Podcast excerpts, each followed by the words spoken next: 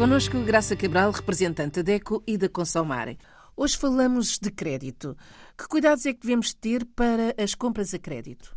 É, é uma pergunta do mais importante, porque as despesas com a compra a crédito ou compra a prestação, a prestações, perdão, aumentam muito e, e, muitas vezes o consumidor não tem esta noção, porque comprar a crédito, comprar a prestações é uma vantagem. A pessoa vê, ah, uma vantagem, posso comprar aquele eletrodoméstico, o automóvel, até fazer uma viagem, um, comprar um, uma mobília, tudo isto eu posso comprar a prestações. É uma vantagem, porque vou conseguir comprar pagando suavemente, como normalmente na publicidade se diz.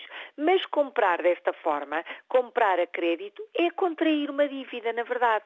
É ficar com uma carga, um pagamento extra que vai prolongar-se e estes créditos a prestações, o chamado crédito ao consumo, pode ter um prazo de uh, um ano, cinco anos, dez anos, uh, depende daquilo que se contratou, depende se é uma compra a prestações com o crédito do banco ou com o crédito de loja. E eu comprar a prestações com o crédito da loja tem aumentado muitíssimo nos países africanos de língua oficial portuguesa. Aliás, a maioria dos governos está a estudar esta questão e a tentar regular o melhor possível o mercado para que o crédito ao consumo seja mais transparente. Graça, e que tal deixarmos aqui algumas dicas, como por exemplo, o que é que o consumidor deve fazer em primeiro lugar? Primeiro, é mais importante o consumidor preparar com tempo a compra do produto que quer ou até do serviço que quer. Como? Poupando o mais possível, enfim, não é fácil, mas fazendo uma pequena poupança de maneira a reduzir o valor total do empréstimo. Se aquilo que quer comprar custar 100, se o consumidor já tiver 50 poupado, só vai precisar de metade. Portanto, o seu empréstimo será mais pequeno, logo os juros serão mais pequenos, o tempo para pagar pode ser até longo na mesma, mas a prestação vai ser mais pequenina, mais fácil de pagar. Portanto, tem toda a vantagem em fazer esta poupança. Se não conseguir enfim, pagar tudo a pronto, ter a poupança para comprar, comprar tudo uma vez só, ponder também uh, alargar o prazo, ver se não precisa já, já, já adiar essa compra e até pedir um empréstimo particular. Um familiar, um amigo que pode emprestar por um período mais curto, por exemplo, dois ou três meses, sem juros, digamos que é um acordo de amigos, e atenção, sem juros mesmo, não caia em usura que ainda é pior, mas fazer aqui um acordo com o familiar, empresta-me este valor por dois ou três meses e depois eu pago. Fazer esta conta também primeiro. Se nada disso for possível, perguntar no banco como é que pode ter um crédito ao consumo, um crédito pessoal, sem ser muito elevado. Perguntar a vários bancos. Eu tenho conta neste, mas posso perguntar ao outro. Se eu quiser um empréstimo pequenino, por quanto tempo é que fica a pagar, que taxas de juro é que eu vou ter que pagar? E depois fazer as contas, não esquecer.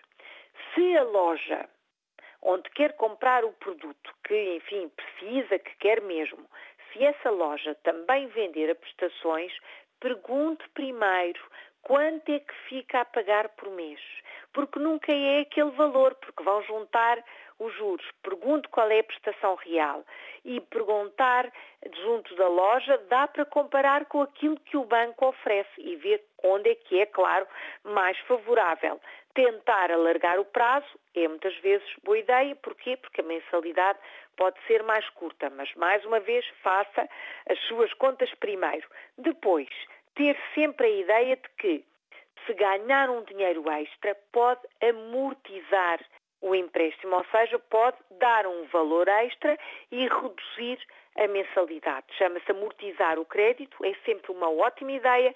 Se tiver, vamos imaginar, uma poupança que, entretanto, ou uma herança, vamos imaginar, que vai receber e que lhe permite ter uh, um dinheiro extra ou um trabalho que não estava uh, agendado e que vai surgir. Este, este tipo de ganho extra pode servir para amortizar esse empréstimo e assim aliviar a prestação porque pagar a prestação é ter mais uma despesa fixa durante algum tempo. Portanto, não se esqueça, quando fizer o orçamento familiar, tem que fazer a conta do deve e do haver, sempre.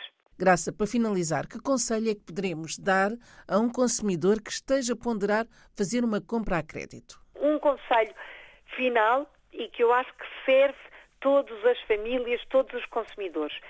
Avaliar sempre muito bem as vantagens e desvantagens de comprar a crédito.